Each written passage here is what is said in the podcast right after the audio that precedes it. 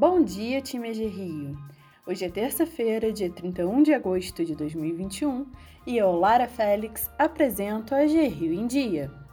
Vamos dar as boas-vindas ao novo estagiário da GFIM, Ioane Zenelis. Que sua trajetória na agência seja de muito sucesso e aprendizado. Agora, os destaques de hoje. Convênio Kissamã. A AG Rio assinou ontem um convênio de microcrédito com o município de Quissamã.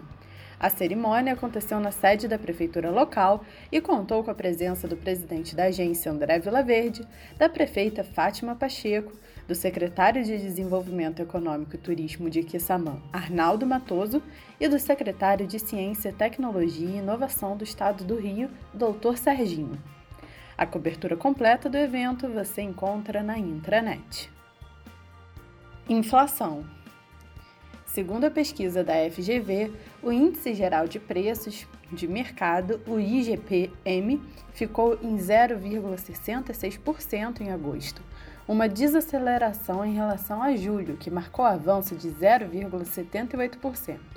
Com o resultado, passou a acumular alta de 16,75% no ano e de 31,12% em 12 meses.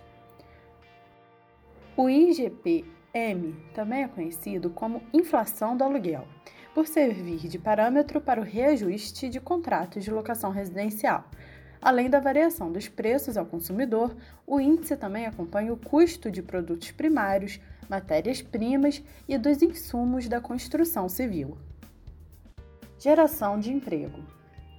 O estado do Rio de Janeiro ficou em terceiro lugar no ranking nacional de geração de empregos formais em julho, com 18.773 postos de trabalho. Esse é o sexto mês seguido que o Rio apresenta saldo positivo, segundo os dados do novo CAGED. Os setores de destaque foram serviços, com 8.755 empregos gerados, comércio, com 4.580, indústria com 3.194 e construção com 2.249 novos postos de trabalho. Covid-19 A 45ª edição do Mapa de Risco da Covid-19, divulgada na sexta-feira, dia 27, pela Secretaria de Estado de Saúde, mostra que o estado do Rio de Janeiro teve redução de 11% no número de óbitos provocados pela doença e aumento de 6% nas internações por síndrome respiratória aguda grave. A taxa de ocupação dos leitos no estado do Rio de Janeiro é de 70% para UTI e 46% para enfermaria.